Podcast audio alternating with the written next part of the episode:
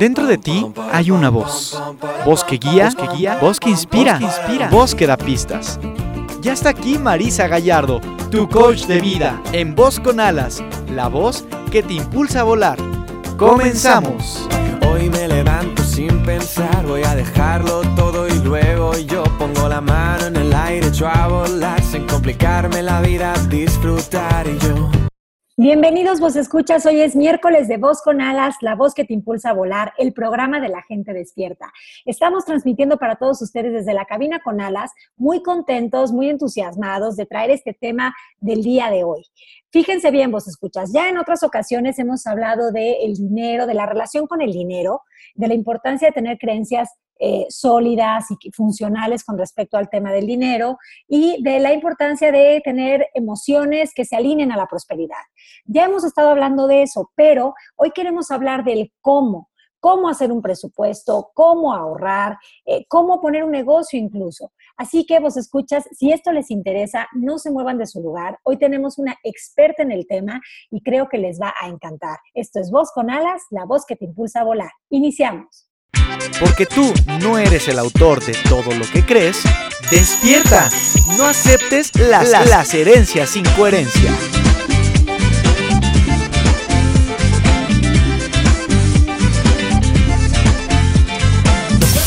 Y estamos ya en la sección de la herencia sin coherencia, vos escuchas, y la herencia sin coherencia con respecto a las finanzas por excelencia es la idea de pensar o creer que las finanzas son exclusivas de cierto grupo de personas. Es decir, las finanzas son para banqueros, para actuarios, para economistas, las finanzas son para administradores y contadores. Si tú no estás en este gremio de los números, pues probablemente tú no tengas por qué entender o conocer nada con respecto a las finanzas. Eso es falso vos escuchas. O creer que las finanzas son cosas de solo de gente de mucho dinero, o pensar que las finanzas son solo para aquellos descendientes directos de Pitágoras.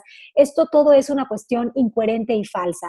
Como sabemos en esta realidad en la que vivimos, el acuerdo para para, pues, para adquirir servicios o dar servicios es a través del dinero.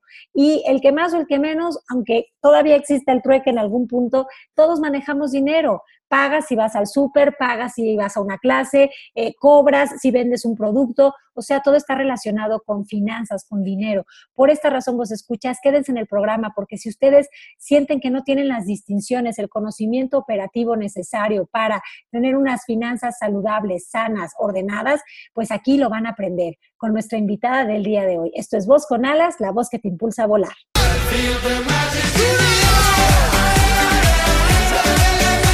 ¿Voz? Tu voz, su voz, nuestra voz. Voz con alas, la voz que se eleva desde el interior. Continuamos. Vos escuchas, estamos ya en la sección de la entrevista y estoy muy contenta y me siento muy afortunada de presentarles hoy a Rita Ramírez. Rita Ramírez es consultora en finanzas, trabajó durante muchísimos años en banca y la verdad es que es una picuda del tema. Ella nos va a contar cómo cómo ahorrar, cómo hacer un presupuesto, todos estos tips que estamos deseando escuchar para que, bueno, pues podamos poner de una vez por todas orden a nuestra vida, orden a nuestras finanzas. Así que con ustedes les presento a Rita Ramírez, consultora en evaluación y desarrollo de proyectos y soluciones financieras. Rita, bienvenida a Voz con Alas, ¿cómo estás? Muchas gracias, Marisa. Pues muy contenta de estar aquí hoy acompañándote en este programa. Eh, muchas gracias por la invitación y muchas gracias a todas las personas que puedan sintonizarnos el día de hoy. No, pues los vos escuchas van a estar felices, Rita, porque ya en otros programas de Voz con Alas hemos hablado de la importancia de ser coherentes con nuestros pensamientos y creencias con respecto a la prosperidad, ¿no? Y, y, acompañar eso con comportamiento. Entonces, pues en el tema del dinero ya sabemos que las creencias juegan un papel muy importante y que lo que creemos con respecto al dinero va a hacer que tengamos una relación con el dinero en la que o nos llevemos bien con él o no nos llevemos también con él.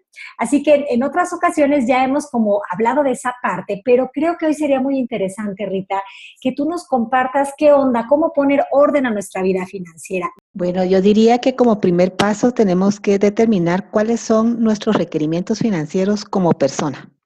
Porque a veces cuando hablamos de los requerimientos financieros hablamos de, de, la familia o del contexto de las obligaciones que tenemos alrededor nuestro y nunca nos, nos ponemos a revisar qué es lo que yo requiero financieramente para mí. Obviamente dentro de ese para mí hay obligaciones que ya tengo contraídas, si es una persona soltera, casada, con otras obligaciones. Entonces, el primer paso es ese, determinar qué, lo, qué monto requiero yo mes a mes para poder cubrir todas mis obligaciones financieras. Oye, pero en ese monto no solo incluir el teléfono, el gas, la luz, las cosas básicas de la vida, la comida, sino también si es la ida al gimnasio, pero ¿qué otra cosa podríamos poner aquí de ejemplo, Rita? Yo cuando siempre esto de los requerimientos financieros personales, yo les digo que eh, soñemos un poquito, que pongamos todos aquellos puntos que nos gustaría hacer, como tú bien mencionaste, el gimnasio el gimnasio o el libro que yo quiero comprar o el taller que yo quiero hacer. Entonces, porque si no, si no tiene un propósito ese requerimiento, no tiene una motivación que nos pueda llevar a realmente hacerlo. Porque cuando se trata solo de obligaciones, pues es como muy aburrido y nadie quiere saber cuáles son sus obligaciones.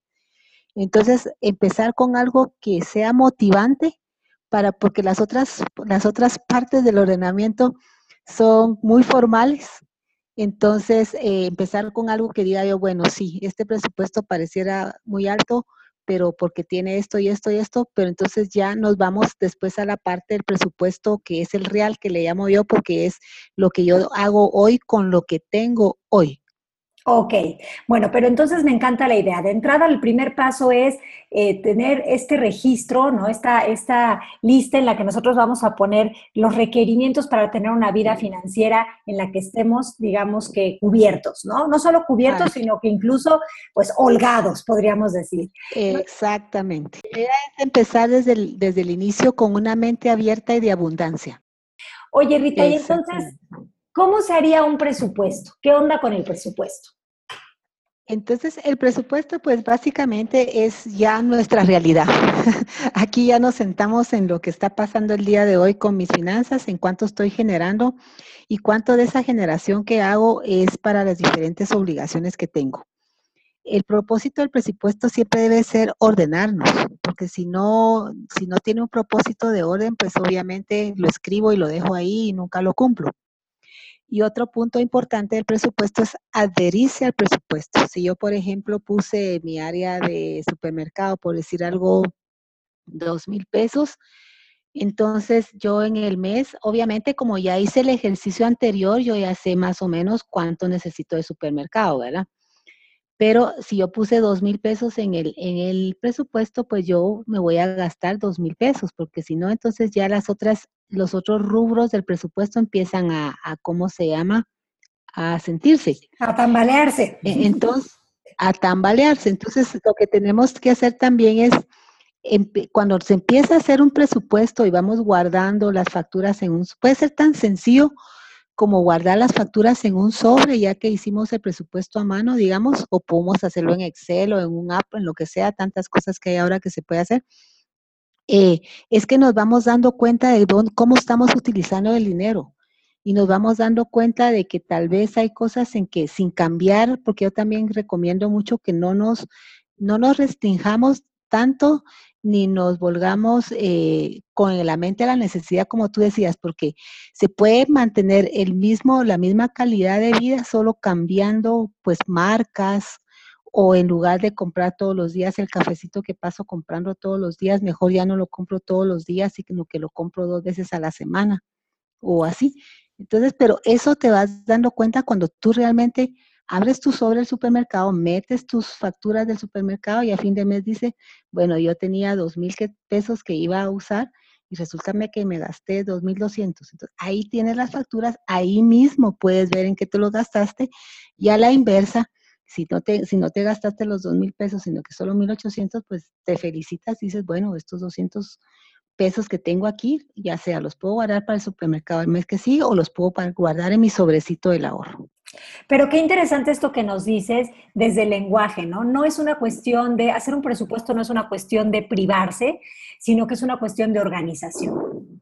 Y creo que eso es la clave organizarnos. Muchas veces ni siquiera organizamos el dinero en la forma en la que lo guardamos en la cartera o en la bolsa, ¿no, Rita? Así es, el orden es importantísimo para todas las áreas de nuestra vida, ya que tú mencionas también es importante guardar todos los vouchers, guardar todas las facturas, hacer la conciliación bancaria.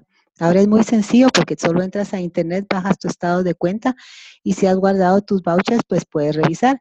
Y también no solamente estás viendo en qué gastas el dinero, sino que estás viendo Sí, de pronto a veces salen cobros en, el estado de cuenta que no fueron tuyos, equivocados, no sé, pueden haber, que es muy difícil ahora porque la tecnología es bastante avanzada, pero puede pasar.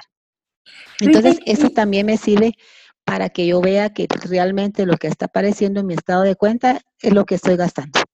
Claro.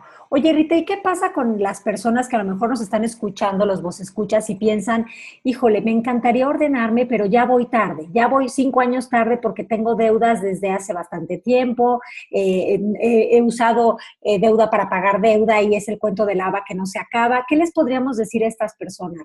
Bueno, la decisión es hoy, porque de todos modos yo estoy viviendo de hoy para adelante. Ya lo que pasó, pues me equivoqué, no pregunté, eh, no tiene, sí tiene solución, pero no me voy a congojar con eso.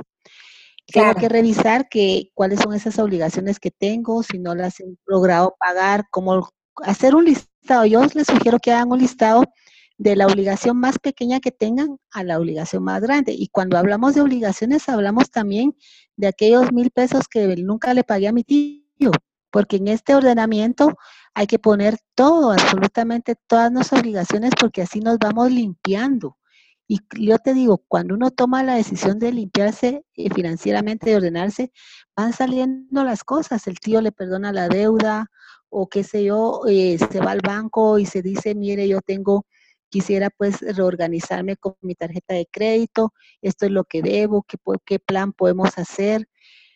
He visto muchos casos en que las personas van a los bancos y, la clave es ir con el tiempo, todo el tiempo que se requiera, porque a veces la persona indicada no nos puede atender y no salir del banco hasta que no nos acepte, nos podemos conversar con alguien que pueda realmente solucionar. Y así como esto, hacemos con la tarjeta, hacemos con los créditos de banco, con los familiares o amigos, con todos nos vamos eh, estableciendo como un plan de pagos para que entonces ya dentro de ese, y ese plan de pagos puede ser tan pequeño como 50 pesos mensuales, o sea, el monto al final del día no importa. Lo importante es la decisión porque como que el universo va oyendo, ah, esta persona se quiere ordenar. Tiene la intención, ¿no?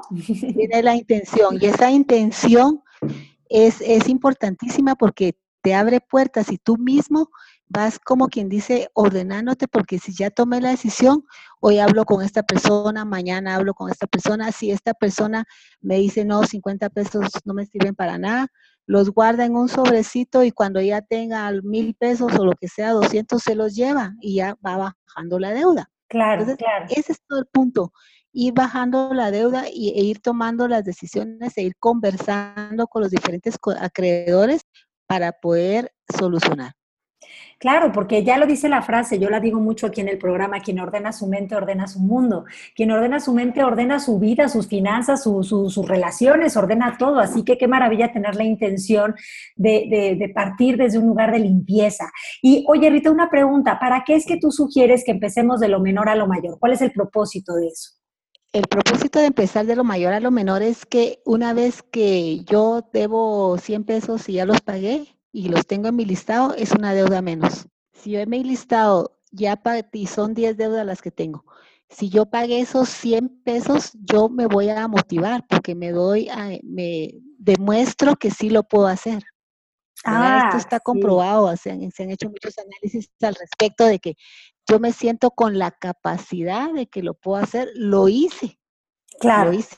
Nos, motiva eso, nos motiva a poder ver que empecé eh, con esta deuda de 100 pesos, esta de 500, esta, y que, y que si estoy pudiendo cumplir estas, estoy motivado de una manera en la que voy a poder hacer también, eh, poder cubrir la otra parte, ¿no? Las que a lo mejor tengan una cantidad más grande. Así es, así es. Entonces eso eh, te va como inconscientemente vas diciendo, bueno, ya, ya no debo, ya no tengo 10 deudas, sino que ya solo tengo 8. Entonces ya aunque las otras sean grandes, pero se va, se va ordenando y se va como eh, metiendo ese chip de que sí puedo, de que sí soy capaz, de que sí lo hice. Qué bien. Y eso me permite poder ir ampliando mi, mi mundo para que si yo puedo con lo pequeño, puedo con lo grande también. Quisiera también solo mencionar muy rapidito lo del ahorro, Marisa. el ahorro viene a ser exactamente lo mismo, la intención. Entonces, ah, tengo mi sobrecito de ahorro, la alcancía, o si ya tengo una cuenta de ahorro en el banco, hago exactamente lo mismo, porque muchas personas dicen, ah, es que yo no puedo ahorrar porque no me alcanza. Bueno, sí alcanza. Sí alcanza porque entonces yo puedo ahorrar 5 pesos, 10 pesos todos los días, o puedo, digamos, en el ejemplo del, del supermercado, yo en lugar de gastarme los dos mil pesos que tenía asignados, me gasté 1800, ya tengo 200 por el ahorro. O en el café que me compro todos los días, que antes me gastaba 10 pesos diarios de café, ahora solo me voy a gastar 20 eh, pesos porque solo lo voy a hacer dos veces a la semana, esos 30 pesos van al sobrecito. Entonces podemos ir viendo que poquito a poco podemos hacer el hábito, porque el ahorro al final del día es un hábito que por eso al final del día la cantidad no importa, pero sí importa también ponerle un propósito al ahorro. A este ahorro yo lo quiero para comprar X cosa o quiero ir a visitar a mi amiga que vive en Monterrey o qué sé yo. Entonces, en el momento que hacemos la intención de, de hacer las cosas, aunque pongamos muy poquita cantidad, e, eso se va a ir abriendo y vamos a ir dándonos cuenta que sí podemos. Y entonces, pues podemos hacerlo así o podemos hacer durante 21 días, poner los 5 pesos todos los días y cuando sentimos y multiplicamos por 5 ya tenemos 110 pesos. O sea, mira, las, las, las, ¿cómo que dijera yo? las oportunidades son infinitas. La decisión es la clave para poderlo hacer, porque es tan sencillo, es solamente tomar la decisión, el sobrecito lo abro, le pongo ahorro y ahí meto mis primeros 25 centavos o pesos o lo que quiera cómo el ahorro da una sensación de confianza que nos hace como sentirnos protegidos de alguna manera. Y creo que es un gran hábito. Y no ahorramos porque nos vaya a faltar, ¿no? Porque también creo que es, importante. No estamos ahorrando desde el miedo, sino que estamos ahorrando como desde este lugar de, ¿cómo lo explicarías tú, Rita? Para mí es como desde una extensión de amor a mí misma. Sí, yo le explicaría como ese propósito que todo tiene que tener en nuestra vida por ejemplo, en las finanzas, mi propósito es estar ordenado para vivir más eh, en abundancia. El ahorro viene a ser lo mismo. El ahorro también debe, debe ir más dentro del, del, disfrute que dentro de la necesidad. El ahorro, digamos, tenerlo porque me quiero ir de viaje, porque quiero comprar esto. Y también puedo asignar parte de ese ahorro para mi seguridad posterior, puede ser, ¿verdad? Pero que, podamos distribuir parte de ese ahorro en aquello que realmente nos gustaría o que querríamos hacer y que porque no contamos con el dinero ahorita no lo podemos hacer. Entonces, que sea un ahorro con propósito, que nos motive, que nos diga, ay, ve, ya solo me faltan 50 pesos para poder cubrir este el pasaje a Disney, por decir algo, ¿verdad? Entonces, eso te va motivando y te va como emocionando de que las cosas las estás haciendo por algo que te va a dar alegría y también puedes hacerlo por algo que te va a dar estabilidad en un futuro. Sí, qué maravilla, Rita. La verdad es que al escucharte se antoja tener ese hábito. Creo que es un hábito fundamental a la hora de hablar de salud financiera. Perdón, Rita, hay cosas como prácticas que podemos hacer desde la casa, ¿no? Cuestión como de eh, la comida. A lo mejor podemos, eh, pues no sé, administrarnos bien con la comida, congelar comida, esta, esta onda que nos va a servir muchísimo para no hacer gastos innecesarios. Eso es una maravilla. Lo que tú mencionas de la comida es maravilloso. Yo, de hecho, lo aplico, por eso es que lo menciono.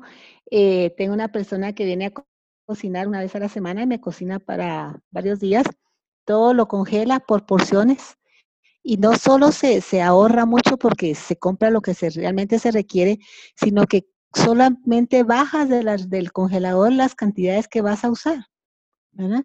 Y además ahorras tiempo, ahorras dinero, ahorras energía, que el tiempo es, es, algo que te puede servir para hacer otras cosas que te pueden ayudar a generar o a ver otras actividades en tu vida. Claro, claro, para generar más prosperidad en tu vida.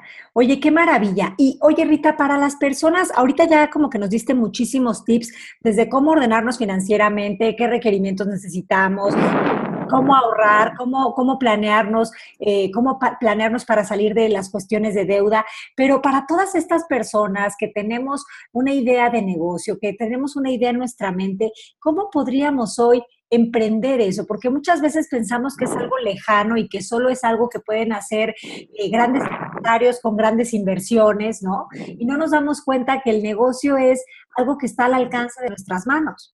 Exactamente, yo creo que al final del día, en esta época que estamos viviendo tan maravillosa, en donde San Google y San YouTube lo saben todo, es, es, una gran oportunidad que nos está brindando la vida para poder hacer, hacer aquello que siempre quisimos y nunca hemos eh, decidido hacer. Básicamente, aquí pues este es decidir, yo les diría que al principio hay que hacer como una lluvia de ideas para ver todas esas ideas que nosotros creemos que nos gustaría desarrollar que se pueden convertir en un negocio. Entonces, eh, podemos, digamos, decidir que, y, aquí la base es qué es lo que a mí me gusta, qué es lo que se me facilita, qué es las cosas que ya tengo un conocimiento, o en mi entorno, mi abuelita o mi abuelito, el esposo o la amiga está en, en ese negocio que te puede ayudar y a ti te gusta realmente y lo quieres desarrollar. Entonces, eh, aquí pues podemos decidir tres ideas. De esas tres ideas, vemos cuáles son las ventajas y las desventajas de cada una de las ideas y agarramos una.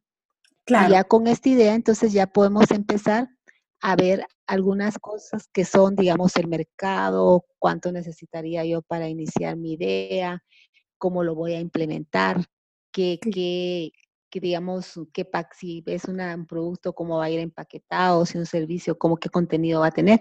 Entonces, podríamos mencionar como algunos puntitos de cada área del, del digamos, de un modelo de negocio muy sencillo para que cada quien pues descubra qué es lo que hay que hacer en cada área. En una entrevista que le hacían a Carolina Herrera me, me pareció espectacular. Ella decía, cuando yo hago un proyecto, nunca veo cuánto de dinero me voy a gastar, porque si veo cuánto dinero me voy a gastar, nunca lo hago. Y eso es cierto.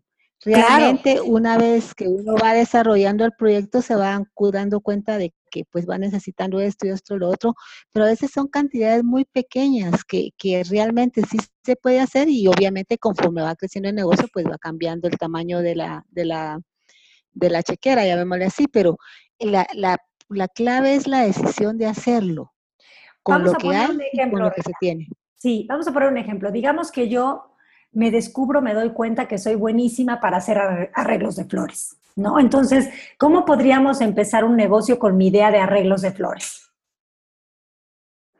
Bueno, entonces, eh, esto pues lo que yo puedo, como quien dice, empezar a pensar con respecto a los arreglos de flores, ahora está muy de moda que todo lo que es mercadeo de los productos o servicios son emocionales. Y las flores, pues al final del día vienen a, crear emociones en las personas. Entonces yo puedo pensar, bueno, ¿qué beneficios traen mis arreglos de flores? ¿Quiénes estarían dispuestos a pagar por estos arreglos de flores y qué diferenciación le voy a dar? Porque ya en el mercado, pues hay muchas gentes que están haciendo arreglos de flores, pero yo le voy a poner mi toque especial, el toque de la persona que le gusta el, adorno, el arreglo que vaya de esta forma o que lleve esta, este distintivo que lo va a hacer diferente a los demás. Y pues también de pensar un poquito de qué, qué, qué nicho de mercado, cuál es ese, ese grupo de mercado, llamémosle así, que estaría dispuesto a, a comprar estas flores. Claro. Entonces, fíjate de qué manera tan sencilla tú haces estas preguntas que nos van llevando a respuestas, que nos van llevando a acciones, que nos van llevando a hacer una idea realidad. Así es, porque ahí ya nosotros ya dijimos, bueno, vamos a hacer nuestros arreglos de flores y todas las mujeres o todos los hombres de mi alrededor estarían interesados en comprarlos. Entonces, después, ya que yo ya descubrí que sí hay personas en el mercado que estarían interesadas en comprar mi producto, porque eso también es importante. A veces estamos muy ilusionados con alguna idea, pero eh, si el mercado no la está necesitando o si el mercado no le da un valor a esa idea, pues no quiere decir que no se pueda hacer, porque sí se puede hacer de tantas, tantas cosas que hay ahora que la gente hace su mercado. Claro, ¿cuántas cosas no nos venden de las es más fácil. Perdón que te interrumpa. ¿Cuántas cosas no venden hoy en el mercado que uno no sabía ni que necesitaba hasta que las ve? ¿No? Yo, por ejemplo, fíjate cómo hoy caí en la tecnología de punta. Hoy estaba viendo el Instagram y me aparecen unas bolsas de plástico en las cuales puedes guardar tus bolsas o tus bolsos, ¿no? Para, para que no se te empolven y los puedes tener súper ordenados. Yo jamás había pensado en que yo necesitara algo así porque para eso pues tengo como bolsas de plástico, pero, pero no de estas tan bonitas, ¿no? Y en ese momento las vi y dije, quiero esas bolsas de plástico. ¿no? Por decir. Entonces, como también a veces eh, no, no, parece que no hay mercado, pero, pero, pero si tú lo, si tú crees en la idea y lo llevas, pues sí, luego hay gente que sí dice, se descubre diciendo, oye, ¿sabes qué? Yo sí necesito eso, ¿no? Sí, no, eh, la verdad que sí, hay, hay como que innumerables ideas que se pueden llevar a cabo. Entonces, digamos, una vez que ya, ahorita ya sabemos que sí, la gente iba a comprar nuestros, nuestros arreglos. Entonces, vemos qué, qué le necesitamos para poder llevar los arreglos. Van a venir las personas a traerlo a la casa, lo vamos a llevar al lugar de las personas. ¿Qué empaque va va a necesitar? Si necesita moñas, qué listones, eh, las esas esponjitas de agua o que necesita cosas especiales para que la flor se mantenga. Todo eso también voy haciendo un listadito de todas las cosas que voy necesitando para poder completar mi proyecto, ¿verdad? Porque el proyecto va a ser hoy un, un arreglo de flores. ¿Qué es lo que va a llevar? Bueno, qué tipo de flores, cuánto cuestan las rosas, cuánto cuestan los claveles, cuánto cuestan cualquier flor que yo necesite. Voy anotando toda esa información para que, ¿cómo se llama?, yo pueda hacer mi arreglo. Otra cosa que se puede hacer también, entrar en YouTube y ver qué es lo que requiere un arreglo, porque a veces uno me encanta hacer arreglos, pero no sé ni cómo los voy a hacer. No, tiene uno todos esos pequeños tips de que necesita alambre. Claro. Yo sí veo que necesita flor y necesita flores y necesita listón, pero ¿cómo, vas, ¿cómo se van a sostener las flores en eso? ¿Me entiendes? A veces esas, esas pequeñas cosas uno las va a tener que ir aprendiendo para que se vuelva con el tiempo un experto en arreglos florales, que es, también de lo que se trata cuando tenemos un, un, negocio, ¿verdad?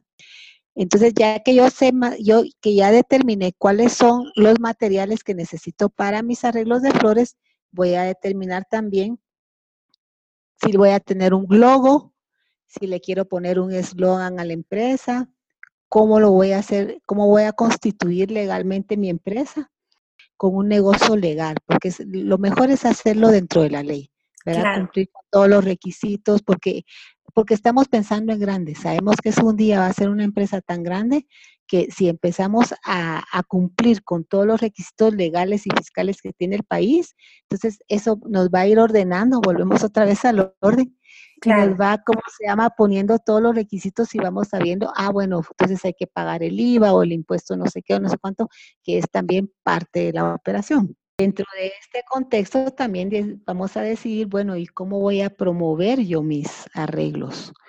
Ahora también se vuelve bastante sencillo con, con el Facebook, con el Instagram, se está volviendo una, una herramienta muy importante para mercadear diferentes servicios y productos. Entonces, ¿Qué voy a hacer? ¿Cuánto necesito para poder abrir una página de estas? Pues probablemente se necesita cero, lo que eventualmente pues se necesitará tal vez alguien que, que lo ayude a uno para entender qué es el mercadeo y cómo funciona, ¿verdad? Claro. Y ves, vas viendo cómo todo va, vamos abarcando las diferentes áreas y, y vamos entonces diciendo, bueno, ya esto ya, ya, ya sé qué es lo que lleva el arreglo, ya sé que lo voy a publicar en Instagram por decir algo, ahora voy a descubrir cuánto necesito para empezar a hacer mi arreglo de flores. Entonces yo para hacer mi primer arreglo de flores necesito 50 pesos, por decir algo, o 100 pesos. Ya tengo el proyecto cuantificado y ya lo tengo hecho, ¿verdad? Entonces ahí ya lo que nos toca es revisar es, bueno, ¿cuánto tiempo me lleva a hacer el arreglo de flores para descubrir cuántos arreglos de flores puedo hacer en el día. ¿Verdad? claro. ¿Cuántos arreglos de flores puedo hacer en el día? Solo hago trabajo cinco horas y cuántos a la semana y cuántos al mes para poder hacer como ya una pequeña proyección de ventas, ¿verdad? Sí. Porque necesito saber más o menos cuánto voy a vender para poder ir agregando todos los otros costos que son mi tiempo, cuánto quiero yo ganar, ¿verdad? Cuánto, le, cuánto, cuánto representa mi tiempo, porque a veces también se, se, se hacen negocios y nunca nos pagamos. ah, sí, eso no es negocio. Sí, eso es muy típico. Eh, eso pasa muchísimo, muy típico. Y entonces, eh, digamos, la persona le cuesta mucho salir financieramente de ese negocio porque nunca se pone un sueldo, nunca sabe cuánto de su tiempo está llevándole a hacer el arreglo de flores. Y la, aquí la pregunta es, si yo le tuviera que, si yo no hago el arreglo, pero alguien lo hace por mí, le tendría que pagar. Claro, claro. Entonces, si a esa persona le tengo que pagar, pues también me tengo que pagar a mí.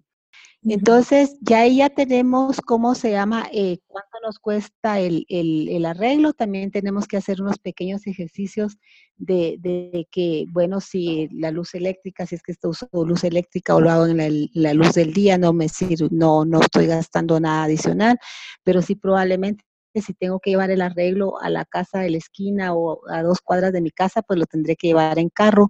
Tengo también que eh, analizar cuánto me cuesta, cuánto me estoy gastando de gasolina. Y aunque son, digamos, cosas pequeñas, pues sí vale la pena irlas tomando en cuenta porque todo es parte del costo del producto. Para que a raíz del costo, entonces nosotros ya decidamos, bueno, este arreglo me cuesta tal cantidad, yo quisiera tener un 25% de ganancia o un 30 o un 40, que eso lo va a dar también un poquito el mercado, ¿verdad? Claro. Pero también ah, recordemos que ahora se está usando mucho nuestra marca personal. Entonces, la marca o nuestro nombre o nuestro distintivo se lo vamos a poner a todo lo que hacemos. Eso es lo que va a hacer la diferencia entre los arreglos de flores que hace Marisa y los arreglos de flores que hace Rita. Son igualmente de lindos y todo el mundo quiere pagar por ellos porque cada uno tiene la marca personal. Nadie se copia con nadie y eso es lo que hace que ahora los negocios sean, como se llama?, exitosos, porque ya eh, estamos llegando a un punto en que es la autenticidad y el, el agregado que cada quien le dé a su producto. Eso que acabas de decir me encanta, Rita, porque cuántas veces no hacemos autosabotaje por el tema de la competencia, ¿no? ¿Cuántas veces tenemos una idea, pero la desinflamos simplemente al pensar, no, pero ya hay no sé quién que está haciendo esto, no, pero ya vende flores no sé quién más, ¿no? Pero, pero no nos damos cuenta que estas flores tienen esta esencia, ¿no? Y que, y que todo lo que se busca se encuentra. Hay personas que están eh, buscando específicamente estas flores que hago yo y hay personas que están buscando específicamente las flores que hace Rita. Entonces, de esa manera como que también salimos al mundo eh, a poner un negocio fuera de la idea del riesgo, ¿no? Porque cómo está asociada en la mente de muchas personas la idea de negocio igual a riesgo. Em, yo creo que es aprendizaje, la palabra, más que riesgo, o por lo menos es lo que a mí me funciona, pero también creo que, que, también estamos llamados a eso, ¿no? A compartir a través de lo que hagamos, pues, pues lo que somos. Sí, definitivamente. Y mira, el riesgo lo vamos a minimizar cuando nosotros sabemos cuál es el proceso de nuestro producto o servicio que damos desde el inicio hasta que llega al consumidor final. Claro. Cuando nosotros empezamos a hacerlo nosotros y vamos viendo dónde compro las flores, quién me vende el listón más barato. Ah, resulta que para el mes de febrero el listón rojo se acaba. Entonces yo me compro mi listón rojo, en lugar de comprarlo en febrero, lo compro en enero o en diciembre. Claro. Cuando tú realmente te involucras en tu negocio, tú vas aprendiendo todas esas intimidades y vas minimizando el riesgo porque te vuelves un experto en tu negocio. Y ahora hay infinidad de, conferencias y de cosas en, en la red donde pueden aprenderse tantas cosas porque uno no lo sabe todo. La persona puede tener la idea del arreglo, pero hay un montón de tips que uno va aprendiendo cuando puede ir viendo todos estos videos y convirtiéndose en un experto en su producto. Claro que sí, claro que sí. Pero bueno, como tú bien dijiste, todo empieza por una decisión y para mí creo que ha sido una gran decisión que hoy fueras de invitada de Voz con Alas, Rita. De verdad te agradezco muchísimo porque creo que das un panorama muy amplio de desde cosas muy básicas de cómo ponernos al día en limpieza y en orden con nosotros, nuestro presupuesto, pero también cómo pasar eh, una idea a una realidad. Así que te agradezco muchísimo que hayas estado con nosotros y si quieres agregar algo más, adelante, Rita. Así es, es decisión, Marisa. Sí, sin decisión, Es decisión y es Exacto, y también otra cosa importante es que si tenemos hoy un faltante en nuestro presupuesto, en nuestros requerimientos, ¿por qué no hacer algo diferente?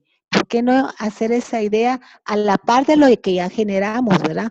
Para que entonces no nos dé el estrés de, de que, ay, es que voy a dejar mi trabajo para hacer esto. No, no vamos a dejar lo que ya tenemos porque ya nos da una base de ingresos, sino que vamos a trabajar a la par lo que deseamos trabajar para que esto un día se vuelva realidad y que realmente nos genere esos ingresos adicionales que esperamos. Claro, no tiene que ser esto o lo otro, puede ser la Y en medio, ¿no? Eh, que creo que es algo muy, eh, muy amigable a la hora de hacer una transición. Creo que la Y nos da paz mental y lo podemos hacer de una manera, creo que mucho más organizada y no desde el miedo de, de Dios mío, ¿qué va a ser de mí ahora que ya no tengo este trabajo y me acabo de lanzar a vender mis flores? Y, y ¿no? Como que eso nos da también mucha paz. Pues muchísimas gracias, Rita, de verdad te agradezco muchísimo. Para mí es, ha sido un honor que estés con nosotros. Muchísimas gracias a ti, Marisa, por la invitación, de verdad. Para mí es un gusto. Así que estoy aquí a la orden tuya cuando requieras pues de otros temas que estén relacionados, que hablemos de de cómo está la economía del mundo. Ay, por supuesto, Rita, siempre eres bienvenida. Pues escuchas, llegamos al final del programa. Si quieren contactar a Rita, aquí en el chat les vamos a poner dónde la pueden localizar. Su página es www.ritahq.com y eh, ahorita les escribimos aquí toda la información. Tengo avisos, voy a estar dando certificación en Costa Rica ya próximamente del 26 al 29 de septiembre, así que si ustedes están por allá o si conocen a alguien que esté allá, háblenles de esta certificación de coaching que es un camino de regreso al autoconocimiento y con ello a la liberación.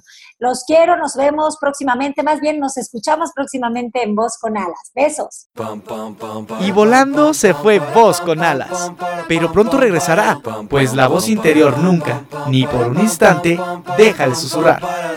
Nos escuchamos el siguiente miércoles en punto de las 12 del día en Voz con Alas, la voz que te impulsa a volar.